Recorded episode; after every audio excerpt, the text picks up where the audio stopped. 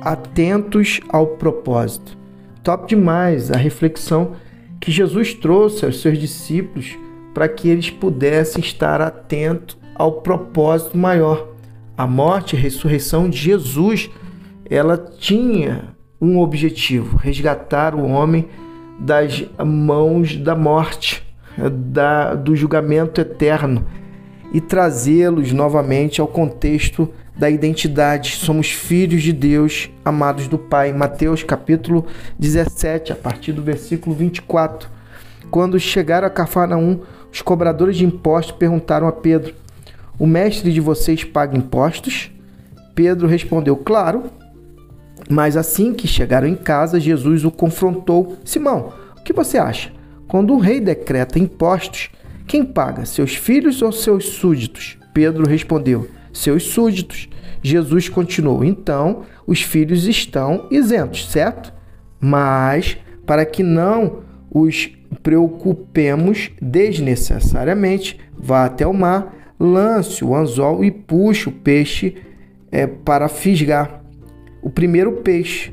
Abra a boca do peixe e encontrará uma moeda. Entregue-a aos cobradores de impostos. Será o bastante para é, nós dois. Top demais o que Jesus é, traz como reflexão a Pedro em relação a quem ele realmente era. Ele era filho e, como filho, estaria isento, mas ele daria naquele momento o exemplo de um homem como outro qualquer. A história nos ensina a confiar na provisão de Deus. Isso é top. Jesus, sendo Deus encarnado, tinha poder sobre a natureza e as circunstâncias e provê de forma milagrosa para Pedro e ele mesmo. Assim, além disso, ele demonstra humildade e consideração, evitando ofender os cobradores de imposto. A lição que podemos aprender com os impostos do templo e a moeda na boca do peixe é a importância de confiar na provisão e soberania de Deus em todas as circunstâncias, mesmo em situações desafiadoras. Deus tem o controle e o poder para prover de maneira inesperada e milagrosa.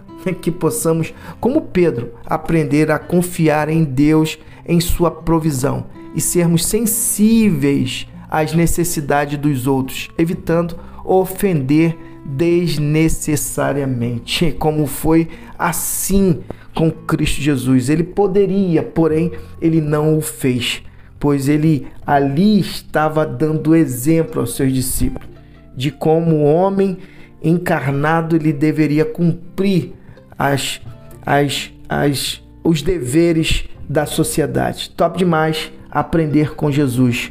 Top demais aprender com o Pai. E que Deus te abençoe.